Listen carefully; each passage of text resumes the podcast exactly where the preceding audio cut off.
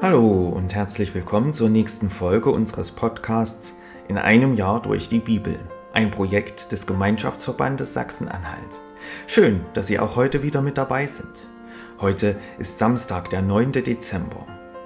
Wer hat heute Geburtstag? Zum Beispiel der deutsche Komiker, Autor, Schauspieler und Synchronsprecher Habe Kerkeling. Er stellt mehrere Kunstfiguren wie zum Beispiel Horst Schlemmer dar, die einem breiten Publikum bekannt sind. Habe Kerkeling wurde am 9. Dezember 1964 geboren. Er wird heute also 59 Jahre alt. Herzlichen Glückwunsch. Was ist in der Geschichte an diesem Tag passiert? 9. Dezember 1903. In Norwegen wird eine Vorlage zur Einführung des Frauenwahlrechts abgelehnt. 9. Dezember 1951. In Württemberg-Baden, Baden und Württemberg-Hohenzollern stimmen die Wahlberechtigten bei einer Volksabstimmung für die Vereinigung der drei Länder zu einem Bundesland. Das Bundesland Baden-Württemberg wird dann am 25. April 1952 gegründet.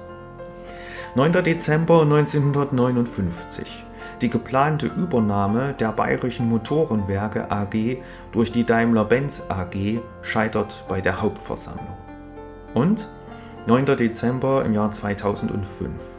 In London geht die Zeit der Routemaster zu Ende. Die roten Doppeldeckerbusse prägen nun nicht mehr das Stadtbild.